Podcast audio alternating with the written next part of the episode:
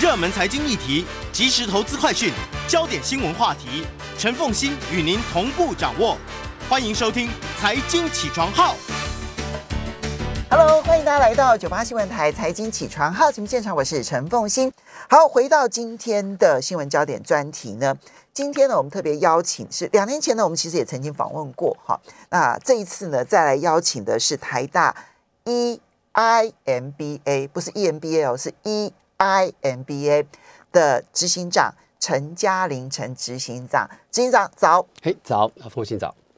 呃，我们再来跟大家说明一下，为什么？呃，我们大家熟悉的是 MBA 啊，然后呢，最近呢开始流行的是 EMBA 啊，但是台大这一个呢，完全崭新的一个班呢，叫做 EIMBA 是什么？对我们 E EIMBA，我们简单说它的名字就叫做创业创新的 MBA，所以说它可以说是一个一个在职专班 EMBA，但是呢，它以创业创新为主轴。嗯，那其实刚才凤信你也提到了，就是说今天不管在疫情期间、后疫情期间，我们在商业的市场上都面临到很大的一些挑战，我们也看到很多机会。那我常在讲说，传统的 NBA 是这是这个设计给太平时代使用的，但是在一个这样子一个诡灭多变的一个环境之下，那我们需要有一个比较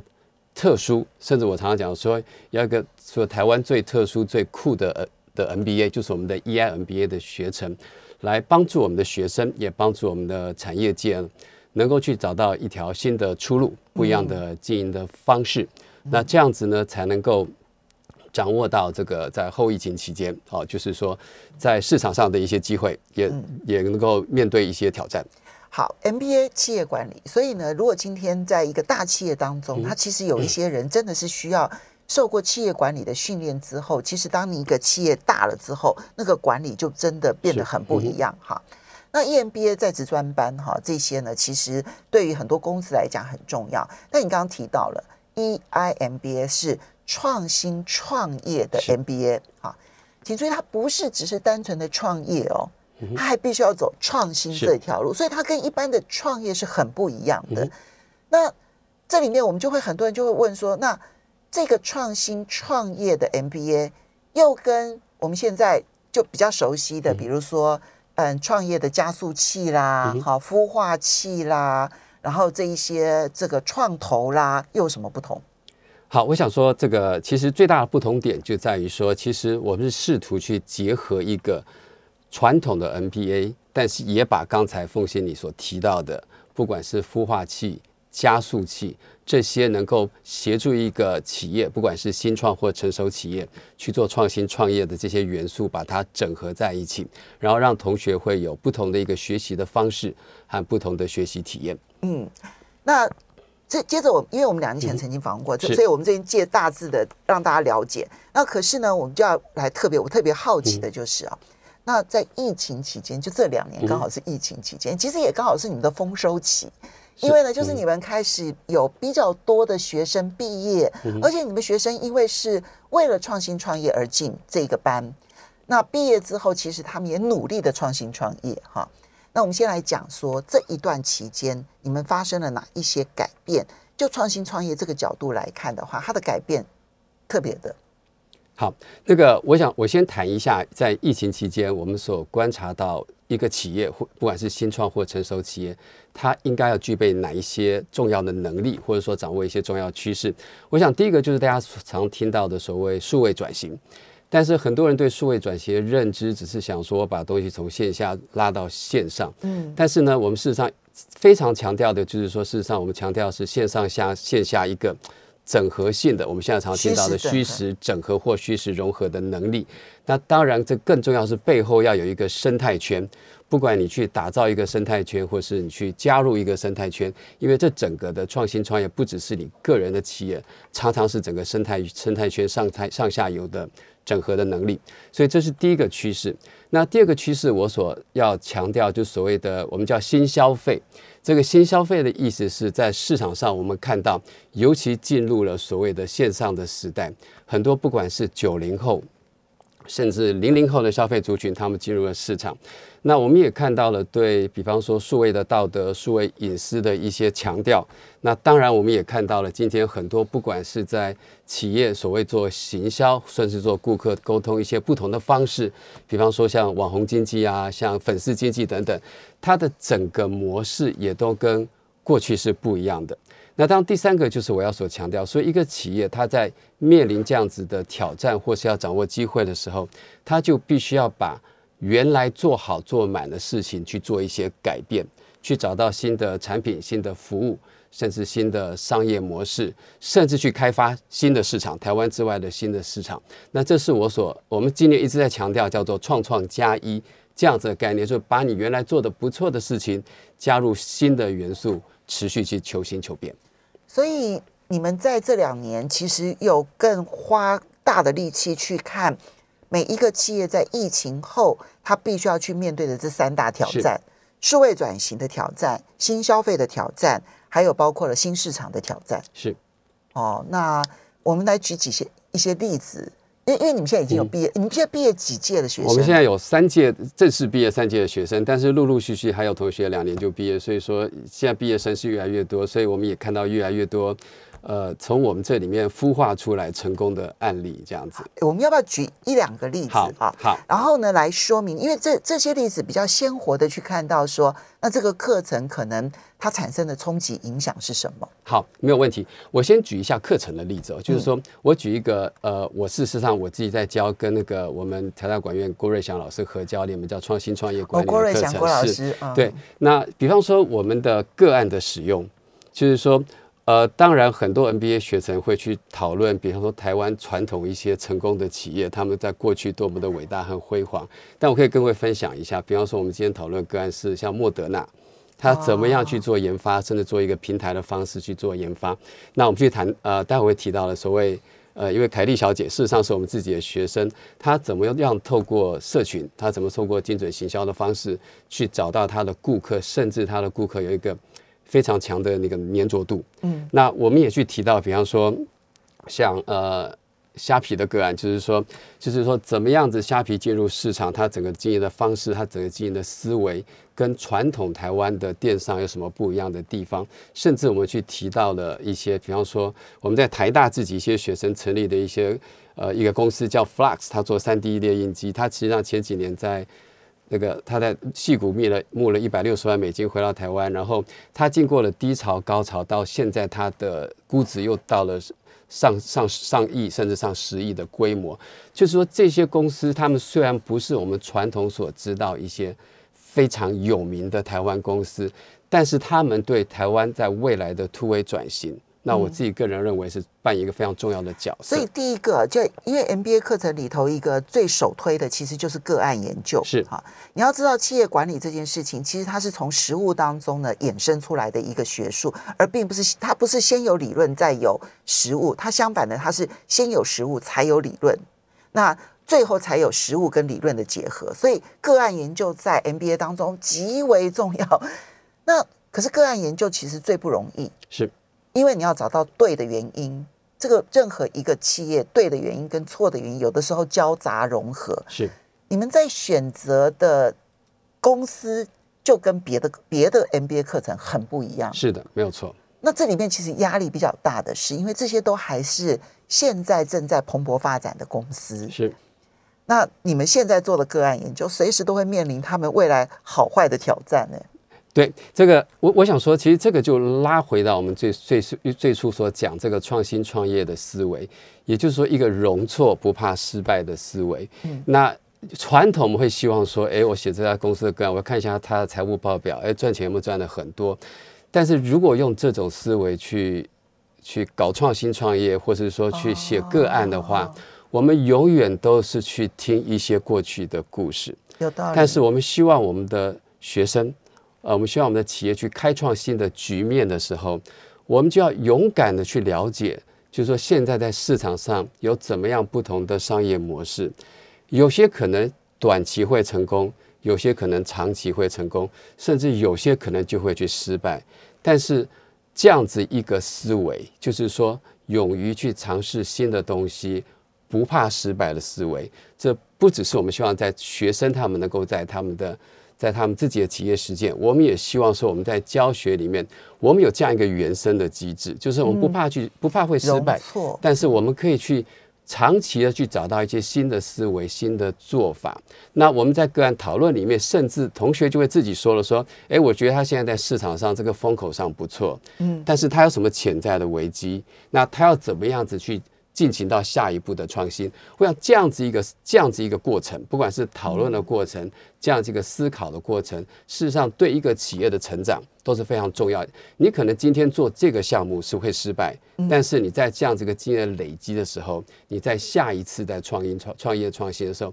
就有很大的成功的机会。哦，所以呢，这个个案研究跟别的更不一样的地方，就是别的个案研究可能只在乎最后成功的结果，是。然后对你们来说，其实他们这边曾经失败过的经验，然后失败后又重启的经验，这种曾经失败过的容错文化，对你们来说反而更重要。是的，是的，这就是就是马云所说的，就是说你要在百分之五的人看到机会的时候，就要进入这个市场；等到百分之六十人都知道这东西赚钱，你看到财务报表都已经赚钱的时候，你做个消费者就可以了，就不用去搞创新创业。我们稍微休息一下，马上回来。欢迎大家回到九八新闻台财经起床号节目现场，我是陈凤欣，在我们现场的呢是台大 EIMBA 的执行长陈嘉玲，陈执行长也非常欢迎 YouTube 的朋友们一起来收看直播。好，那刚刚我们提到了 EIMBA 跟一般的 MBA 有什么样子的不同，其实就连个案研究当中选择的个案就有很大的差别，然后研究的过程当中所要建立的容错文化。跟你要去学成功经验，就是完全两种不同的态度。因为一般的个案个个案研究，其实重点是要去学为什么会成功，对不对？哈，那 EIMBA 选的案例里头，看起来是就算失败也是好的，是这个是两种完全不同的企业态度啊，差别就非常的大。刚刚我们在这个广告期间，我们还在聊说说，因为。提到说这个个案研究是您跟郭瑞祥教授一起开的，合开的，是我会忍不住想说，那郭瑞祥教授有没有逼你们学生要去跑马拉松？虽然鼓励，虽然没有逼迫，可是你们有一堂课也是我们在一般的 NBA 里头不可能看到的，势能领导是。势能领导讲什么？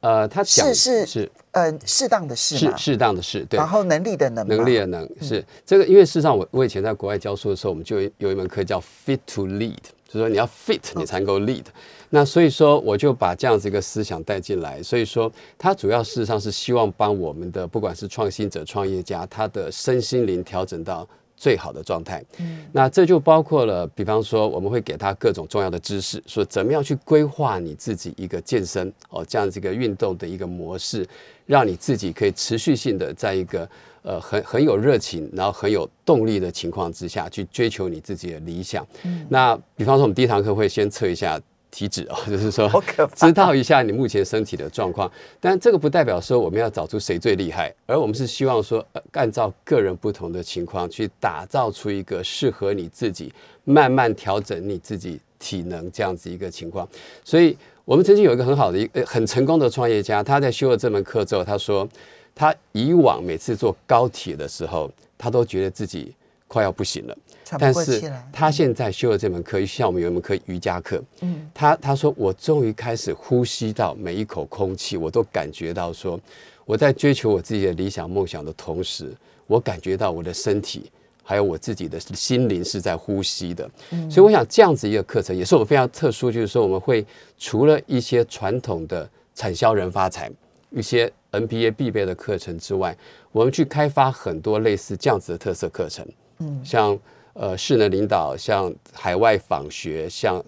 设计思考，嗯，大数据分析，谈判协商等等，这个都是一般 NBA 里面你找不到的课程，但是我们觉得对一个创新者、创业家非常的重要。哇，刚刚几门课程我听起来其实都极为重要，这样是是。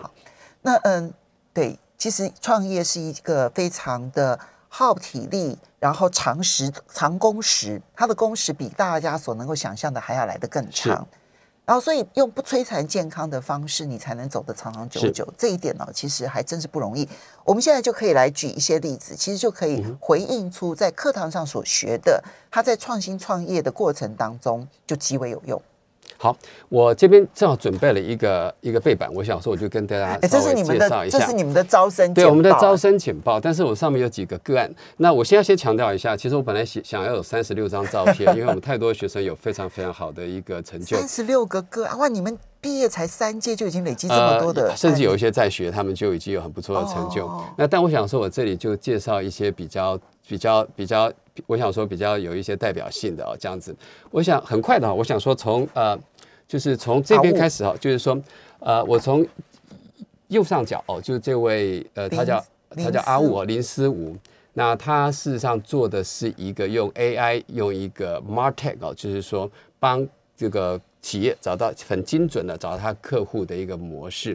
那他跟因为现在大家说所谓做 Martech 做所谓精准行销，有很多公司在做，但它非常不一样的地方就在于说，各位可能也听到说，最近所谓第三方的 cookie 哦，就是说它的使用现在有很大的限制，甚至听说欧盟再过几年会不让人家去使用第三方的 cookie。我们一般人其实就感受到，现在我们上一个网站，它一定都会很快的就先跳出来，就是说我们我们会这个呃追踪哦，你同不同意我们追踪你的使用行为，是对不对哈？你可以按同意，也可以按不同意。其实我相信现在大家按不同意的几率其实就变得很高。那过去呢，没有要我们去选择的时候呢，其实他就在追踪我们的使用行为。因为他追踪我们的使用行为，所以他就知道我们在想什么，我们正在找些什么资料，他就根据这一些搜寻的资料，就可以知道我们精准行销我们，对不对？哈是，那现在如果这个 cookie 啊，这就是 cookie，这个 cookie 呢，现在几乎都没有办法适用的时候，这时候该怎么办？这就是阿乌要提出来的解决方案。对哦这这里面当然有一些商业的机密，但是他做的事情就是不是靠追踪顾客做过去做什么事情，去去精准的找到顾客，而是说希望透过对顾客他的这个产品的使用行为的了解，甚至说非常精准的去下标，然后去找到你的顾客。那啊，我想说，这个可能大家也听过，它事实上是最近几年台湾获得戏股这个投资最多的一家新创公司，也就是因为他做的事情是跟一般的公司不一样的。那他当时在刚进入我们学程的时候，他做的是搜寻引擎优化。嗯，但是呢，随着我们的就是说大家这这个我们的我们的教育，还有说跟同学之间的互动，他现在已经转型到了透过 AI 去做一个精准行销，而且是跟人家非常不一样的模式。所以他从进来的项目、想要做的项目，跟到最后离开的项目，其实完全不同，是，就呃不能说完全不同，因为事实上有类型。它能够做到这个所谓不靠呃个不靠这个 Cookie 能够去做到精准行销，也跟它在过去能够做这个 ACO，就是说那个就是说搜寻引擎优化的能力下标签有很大的关系。嗯但是呢，他就做到了我们刚刚讲到创创加一，他把原来已经做很好的事情，嗯，找到一个更好的一个模式呢，去帮助他自己的企业，也帮助其他的企业去找到出路和活路。如果从您的角度来讲，因为可能这每一个学生来讲，对你来讲都是宝贝，你看到他最大的改变是哪一个部分？对，我想最大的改变就是说，其实第一个，因为我们学程事实上竞争没非常激烈，要进来事实上不大容易，所以进来的同学基本上都已经非常成功了。但是我看到最大的改变，就是他们知道说，他们传统的、他们过去的成功，不代表说他们未来就会一帆风顺。他们知道要不停的去求新求变，然后去找到新的一些思路、新的一些方法。我就再举几个例子，如果可以的话，各位可以看到这边有一位哦，他是那个我们这个他他是做那个网络券商，他事实上是台湾第一个走出金融沙盒的一个企业，它叫做哦杨少明。嗯。那他也非常有趣，他进来的时候想做的是机器人理财，嗯但是经过我们各个课程哦，就是说跟课课程的学习、跟老师的互动，他就发现他必须要去周转。他在周转两次之后，最后找到了商业模式，是去做机器人理，呃，是去做那个网络纯网云电商，而且他事实上是是台湾这个第一个走出金融沙盒，然后能够真的把它付诸实现去实行的这样子一个企业。哦，所以他在过程当中，你刚刚讲说两次转轴，这两次所以他改变了他两次改变了他想要做的项目。是，然后最后终于找到了，他嗯觉得说真的可以成功，可以真的付诸实施的一个商业模式诶。他自己有没有分享，在什么样子的刺激之下，他发现他的原本的商业模式是行不通的？呃，事实上，这跟我们我们有一堂课叫创业实践，就是在创业实践课里面，就真的叫同学去真的把他的项目做出来。嗯，所以当时在创业实践课里面，他跟他自己的组员讨论，也跟我们所谓的业师，事实上我们有经验丰富非常的业师，很多是一些企业的之前做过创投，或者说自己做过创办人，讨论之后就发现了说，他原本的想法做机器人理财有一些限制，他必须要去找到不同真的可行的一些商业模式。嗯，这两位呢，其实都是属于嗯单独的创业者。是。可是呢，我其实之前在看到你们的海报的时候，其实我注意到说，哎，这里面其实也有，比如说和泰企业的高阶主管啊，也有全家便利集团的高阶主管，也有 PC Home 的高阶主管，所以他们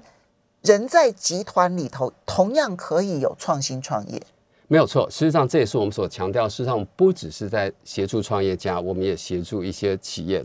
做一些企业内部的创新，做突围的转型。所以，其实你刚刚所提到的，比方说和泰集团这位呃，这位我们的同学，各位最近做过优协的话，会知道说，他们事实上想打造所谓的 MAS，就是说行动的生态圈。嗯，那行动服务的生态圈，那这里面这位同学就是他叫我们叫他凯哈，就是说他跟他事实上他的创业项目跟事实上就是跟我们另一位同学做车联网的同学，他们一起合作去打造了这样子一个企业内部创新的一个项目。哦，所以 UC 等于是你们的宝贝的，呃，是是算是我们的 是你们的我们孵化出来的，是孵化宝贝对，不敢说不敢说全部是我们孵化出来的，但是我想说，事实上我们有很大的贡献。所以他是带着企业发展的未来的思考，然后进入你们是进入你们学程里头。对，像比方说我们的全家这位嗯呃，他的所谓呃数位转型部部长，那他事实上也是希望把全家这样一个便利商店，尤其在这个电商的市场上哦，可以成为一个新零售的典范。所以他实际上最近哦，他跟我们就跟阿雾哦，我刚刚讲到这个精准行销的同学，他们还合作去做了一个，就是在不管在这个电商还有精准行销上的一个专案。他还得到了这个国际的 IDC 的所谓 Future Enterprise 的奖项。那所以这里面就包括了不只是我们同学，嗯对，不只是同学本身很优秀，透过他们之间的互相的互动、互相的学习、互相的合作，我们可以创造出更多创新创业的火花。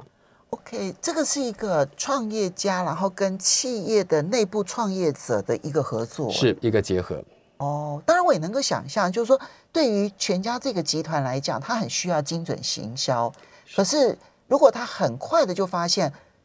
精准行销当中现在最常用的工具工具 Cookie 未来可能会不适用的时候，他们未来的新精准行销的工具会是什么？那这个合作其实就非常的精彩。我们要稍微休息一下，等一下回来呢，继续来看这里面所产生的影响。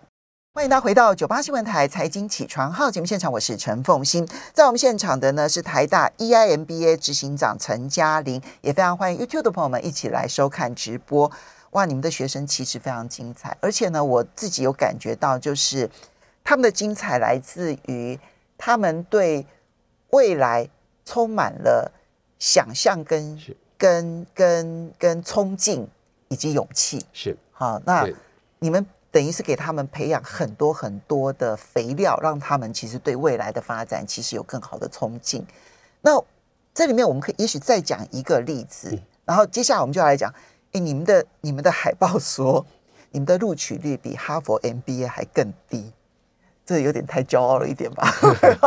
好，我们来，我们现在先来再举一个例子。是哈，那个对，有点太傲娇了一点。我用这个现在年轻人说的话哈，但是我想我再举再举一个例子哦，就是说，那我想呃，可能各位也听过，就是我们有一个有名的同学，她叫做呃蔡丽萍啊，她是那个凯丽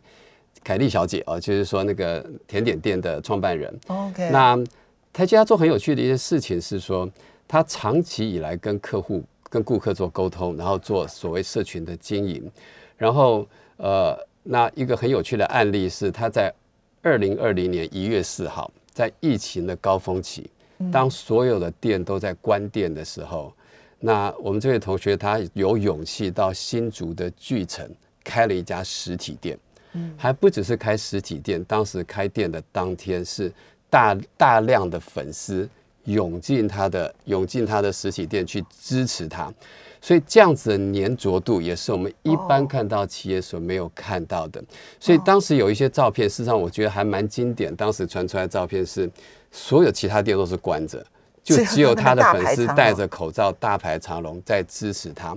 那这里面事实上，也就是我刚刚所强调的，就是在现在的经营方式，就不只是单纯打广告，而是去跟顾客、跟他的。跟他的使用者、跟他的顾客去长期的去互动、去沟通，嗯，做所谓的顾客沟通，甚至我们讲到是网红经济，或是说粉丝经济对这个部分。所以这个图里面我就不一一介绍，但事实上我们还有所谓几万、有几万粉丝、几十万粉丝的网红，现在也是我们的学生。我们有学生开网红餐厅，嗯，我们有学生他开网络平台，他试图帮传统的房仲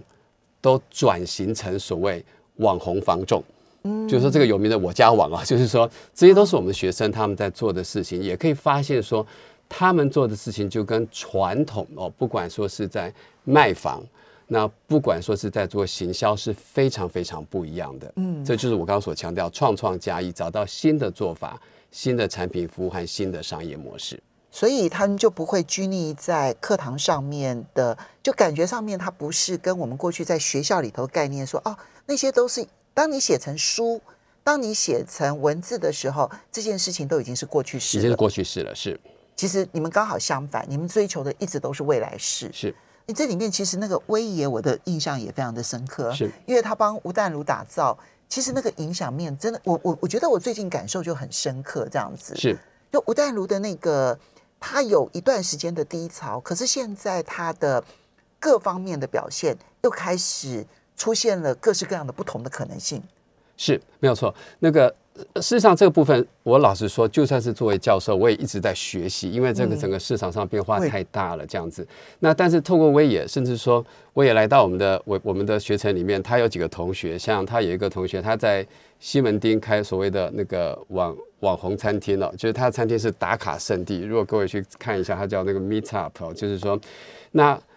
他这就是他不但是吸引了很多的粉丝，很多的人潮，他的经营方式也非常的不一样。就是他在每一个桌子，他都有一个特别设计的一个打卡的景点，让你可以在打卡的时候或直播的时候有最佳的呈现。那当然更有趣的是，他这个餐厅不只是在台湾开店，他事实上有开到泰国，有泰开到深圳，开到西安，那甚至准备要进军雅加达。嗯，所以说。这样子一个商业模式，甚至我想说，不仅是一个新的创新创业的模式，甚至说它它可以走出台湾市场，可以加一之后找到另外一个发展的空间。我想说，这也是我觉得我们同学做的很好，就是说我们希望能够协助同学去做，也是我觉得非常骄傲、非常傲娇的地方。这样子，好，好，所以呢，嗯，其实最近啊，这个打卡的经济哈这件事情呢，让我。感受很深刻，是。其实我就想到我大学的时候，那时候我们其实曾经学过一位传播学者，加拿大的传播学者，叫做麦克鲁汉。他讲过了一句名言哈，叫做“媒介及讯息”，就不是讯息哦，不是讯息怎么传播的问题，是媒介本身它就会变成一种讯息。我现在觉得打卡这件事情。它改变了所有的媒介内容，没有错，没有错，对不对？哈，你你你今天如果一个餐厅没有打卡点，它很难成为网红点。是，那一个旅游点如果没有打卡点，它也很难成为网红点。是，所以我现在看到很多的牧场，他们都在设计各式各样的打卡点，一看就知道那是要设计为打卡点。我觉得它改变了太多的面貌。好，那我刚刚提到了，就执行长，你们很傲娇，你们虽然讲说说你们的录取率比哈佛的 MBA 还要来得低，那不是让一般人就 觉得更却步，好像感觉上只有自己很精彩才敢去申请你们的学校吗？你们的班？呃，我我想说，呃，这个这这个这有两个两个层次来讲哈，就第一个就是说，如果单从数据百分比来讲，我们的确是一个很难考的在职专班，因为。呃，就像你讲的，我们如果这个录取率比哈佛的 NBA 还要低，呃，那那但是哦，就是说我我低啊？呃百分之八点五，所以我们大概来三百多个人，就去年哦来三百多个人录取三十个。对那但是呢，我想说我要强调一点，就是说，因为我我们不像一般的。一般的 MBA 哦，就是说我举一个例子，因为我在台大，我有教所谓传统的一般的大学部就可以毕业考的 MBA，那我也有教非常资深的 E EMBA。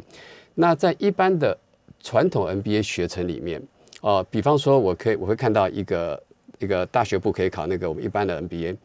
我就想说，诶，看这个人这个